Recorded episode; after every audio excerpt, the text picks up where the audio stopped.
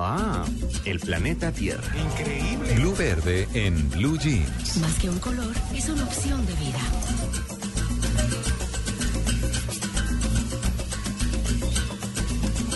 Nueve y 41 minutos de la mañana. Doña María Lourdes Zimmerman, muy buenos días. Hola, ¿cómo han estado a todos? Feliz día a los papás. Ah, A sí, todos, claro. Feliz día y a todos los papás que nos escuchan, a mi papá que está lejos, bueno, a todos, así como los futbolistas. Ah, ¿Cómo van? Saludando a todos. Bueno, vamos a hablar hoy de ecología en el mundial otra vez. Habíamos hablado de los desechos y de las cosas que se dan eh, eh, justo en estos contextos de deportes masivos. Pero hoy hay otro tema que es muy importante y tiene que ver con los estadios. Sí, claro, mire, ustedes recuerdan una de las de lo que contaban los comentaristas el día del partido entre Colombia y Costa de Marfil, que fue en Brasilia, decía la temperatura en este momento está a unos 24 grados, o sea, estamos hablando de que adentro del estadio, de que la temperatura promedio era más o menos de unos 37 grados, pero allá está a unos 24 grados. Ujú. ¿Por qué? Pues porque el estadio es un estadio bioclimático.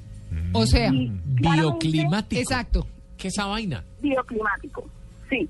Pues bio- bioclimático hoy en día hace parte de todo lo que son esas construcciones sostenibles y generan no solamente una cantidad de materiales, que son unos materiales que permiten que los estadios, por ejemplo, tengan un mejor clima o que las construcciones en general tengan un mejor clima, sino que también miran todo el tema de la ubicación. ¿Cómo es la ubicación? ¿Cómo entran, por ejemplo, los rayos del sol? ¿Cómo están los vientos? Y de acuerdo a esa manera, ubican el estadio y eso permite que tenga un mejor manejo del clima. ¿Qué pasa con eso? Que cuando se genera un buen clima, no se tienen que estar usando, por ejemplo, tantos aires eh, acondicionados, que claramente pues con aires acondicionados el costo energético es mucho más alto. Claro. Entonces lo que están tratando los estadios en Brasil es disminuir esos costos energéticos y que la, la temperatura que se maneja sea claramente mucho más fresca, pero que sea de una manera mucho más natural. Entonces digamos que eso es, son los grandes avances en estos centros deportivos que se han construido en Brasil y es lo que se está tratando de lograr y es como la lucha.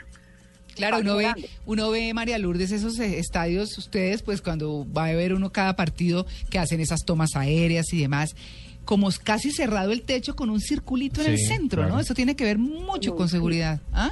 Claro, pues es que es el manejo que se hace, por ejemplo, de toda la iluminación. Además de eso, ustedes ven que tienen unas, tienen unos, una cantidad, pues esos círculos pequeños, pero aparte están rellenos de una cantidad de lineecitas que ustedes lo ven estéticamente, se ven espectaculares. Sí. Y son paneles solares, o sea, es que estamos hablando que son estadios que están generando energía con la luz del sol, se convierte en energía eléctrica, pero que no solamente está abasteciendo ese estadio, sino todo lo que está a su alrededor. Entonces, no solamente es para generar la energía del estadio, sino de todas las casas y las edificaciones que están alrededor, y pueden ser aproximadamente hasta 900 edificaciones y casas. Entonces, es la ventaja. Ahora, yo les cuento, por ejemplo, con el estadio de, de Brasilia, tiene un sobrecosto del 201%, y es, digamos, el alegato de la gente y la inconformidad de la gente. Pero pues es que cuando hablamos de bioconstrucción, cuando hablamos de, de- de todas estas certificaciones avanzadas en temas sostenibles y ambientales, es una inversión a largo plazo la que se está haciendo, porque realmente se genera, o sea, se genera muchos, muchos costos, en este caso sobrecostos, pero la idea es que a futuro claramente es mucho menor todo lo que se va a generar. Claro. Esa es la gran apuesta de Brasil. Mm, es que además, eh, además de los estadios, las fibras, yo no sé si ustedes han tenido la oportunidad de, de, mm, de notar la diferencia entre cuando uno iba a hacer gimnasia con camisetas comunes y corrientes, ¿cierto? Claro. Y con las que venden hoy especializadas para hacer ejercicio. Son unas fibras súper frescas. Claro. O sea, usted no se siente, claro, usted siente el calor de la actividad, pero no siente como ese sofoco, como dicen las señoras, ¿cierto? Sí, sí. que uno cogía, así, batía la camiseta y todo, porque, uy, qué calor y suda. No, esas camisetas también refrescan el organismo. Es una cosa muy particular y muy agradable y muy cómoda y confortable para los jugadores. Esas fibras también Sí, son claro. ecológicas, ¿no? Sí, claro.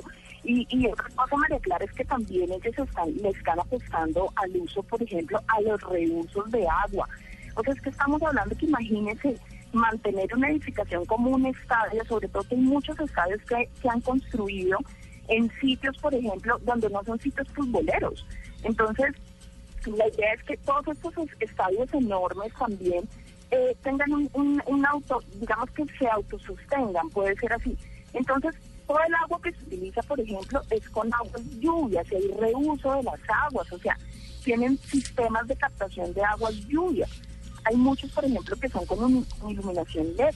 La iluminación LED claramente es mucho más económica que la, iluminación convencional. Entonces, digamos que es lo que yo les digo, la apuesta es una apuesta enorme porque son grandes costos y grandes inversiones hoy en día con sobrecostos y los brasileños no están de acuerdo con esos sobrecostos, pero pues claramente a futuro son estadios que, que se autosostienen. Entonces, el costo que van a tener a futuro en gastos de agua, en gastos energéticos, van a ser mucho menores. Y sobre todo, como se les decía, que abastecen con toda la energía que se está generando en ese estadio por toda la captación de energía solar, pues está abasteciendo a todos los vecinos con energía solar. Entonces es una gran apuesta mundial. Digamos que eso es lo interesante de este mundial, que pues tiene los estadios claramente más caros y más costosos del mundo. Ajá. Pero pues es una inversión a largo plazo. Es una inversión a largo plazo, por supuesto. Pues ahí está el tema, para que ustedes sepan, ecológicamente también eh, se está ajustando todo. Bueno, tiene que ser así, a cómo está cambiando este planeta. porque además yo creo que nadie pensaba en eso cuando se hacían los estadios anteriores. Es decir, no creo que el Campino, el Atanasio Girardot, ni siquiera el Metropolitano. Y el techo se lo ponían a Oriental o a no sé cuál. Sí, pero era el techo. El que pagaba más. Un techo ahí, pero, claro. Era el techo, pero no era un techo. Sí, sí, sí. sí. sí nadie le prestaba atención. Y sabe que es una cosa súper interesante también, también, por ejemplo, que el Estadio Maracaná eh, es un estadio y en eso también piensa la construcción sostenible. Cuando usted empieza a construir de cero, claramente, independiente de que los materiales sean unos materiales que no sean tan costosos, eh, pues si usted empieza a construir desde cero, claramente el costo es mucho mayor. Mm. Pero cuando usted hace reformas sobre los estadios, y sobre esas reformas usted empieza a pensar en temas de sostenibilidad, claramente es mucho mejor. Entonces, eso fue, por ejemplo, lo que hicieron con el Estadio Maracaná. Hicieron una gran reforma, pero pensaron en esas reformas en los temas de sostenibilidad. Entonces, es una buena apuesta. Claro. Pues bueno, María Lourdes, muchas gracias por su participación hoy en eh, Blue Jeans de Blue Radio con Blue Verde. No, como siempre, para usted. Piensa verde, piensa blue.